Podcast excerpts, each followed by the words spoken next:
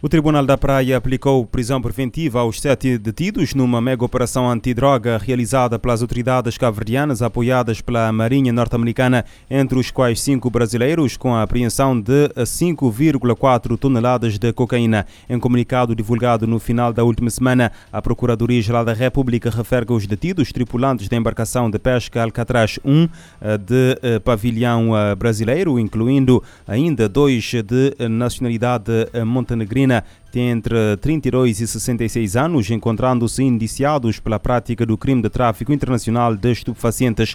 A nota confirma a informação anterior da Polícia Judiciária, acrescentando que a intervenção, ou neste caso a interseção do navio, foi feita em alto mar a mais de 930 quilómetros do Porto da Praia no dia 1 de eh, abril.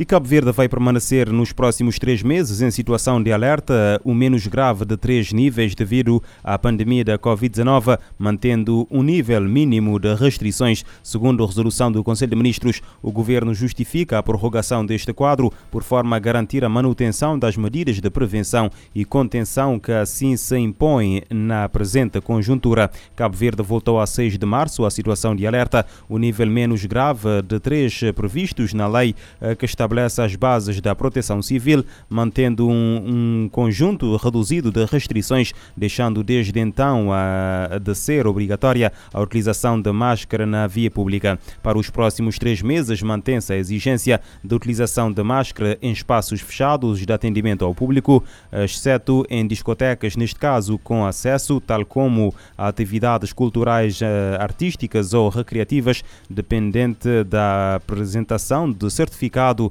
eh, Covid-19 de vacinação ou teste de despiste negativo. Mantém-se igualmente a exigência da apresentação de certificado de vacinação completa eh, contra a Covid-19, de recuperação ou teste de despiste negativo para as viagens internacionais com destino a Cabo Verde, com exceção de crianças até 12 anos, o mesmo acontecendo com as viagens interilhas.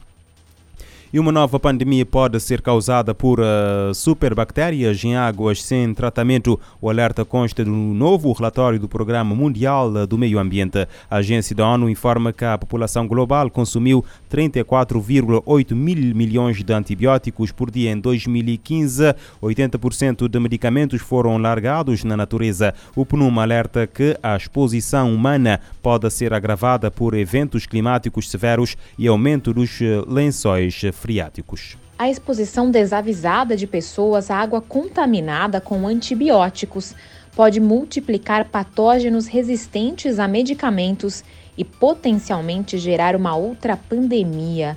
Um relatório do Programa Mundial do Meio Ambiente, o PNUMA, chama a atenção global sobre a ameaça da resistência antimicrobiana. Isso ocorre quando antibióticos são jogados no meio ambiente através de banheiros ou defecação a céu aberto. O relatório estima que somente em 2015 foram consumidas 34,8 bilhões de doses diárias de antibióticos. Até 90% desses medicamentos foram parar no meio ambiente como substâncias ativas. No mundo, com 80% das águas residuais não tratadas, o perigo é que superbactérias possam escapar da medicina moderna e desencadear uma nova pandemia. Mesmo nos países desenvolvidos, as instalações de tratamento são muitas vezes incapazes de filtrar bactérias perigosas. Da ONU News em Nova York, Mayra Lopes. A Agência da ONU para o Meio Ambiente alerta que no mundo com 80% das águas residuais não tratadas, o perigo é que as superbactérias podem escapar da medicina moderna e desencadear uma pandemia. A Rússia continua a ofensiva militar na região de Donetsk e na cidade de Mariupol, bem como a estabelecer um grupo ofensivo de tropas na região de Dnipro. Informação confirmada no último balanço do alto comando do exército ucraniano.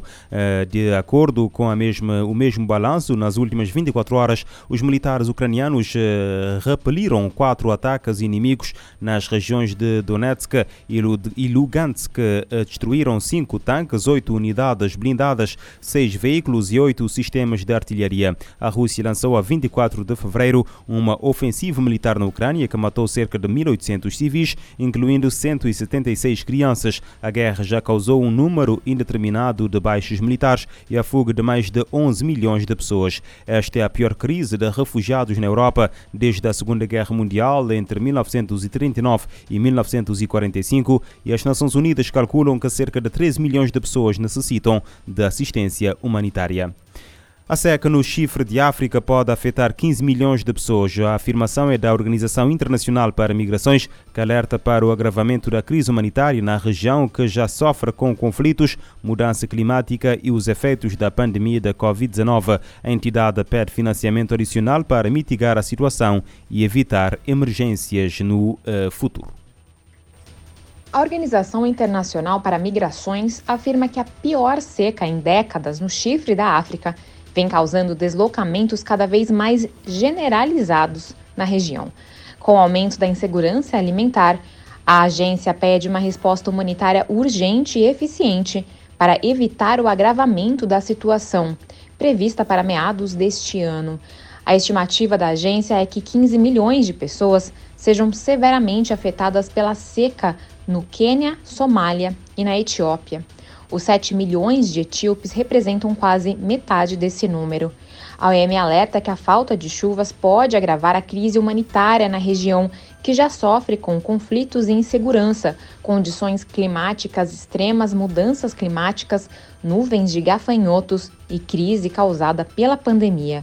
De acordo com a ONU, a atual seca tem sido especialmente severa, aumentando o risco de fome e desnutrição, com a situação da segurança alimentar se deteriorando rapidamente. Da ONU News em Nova York, Mayra Lopes.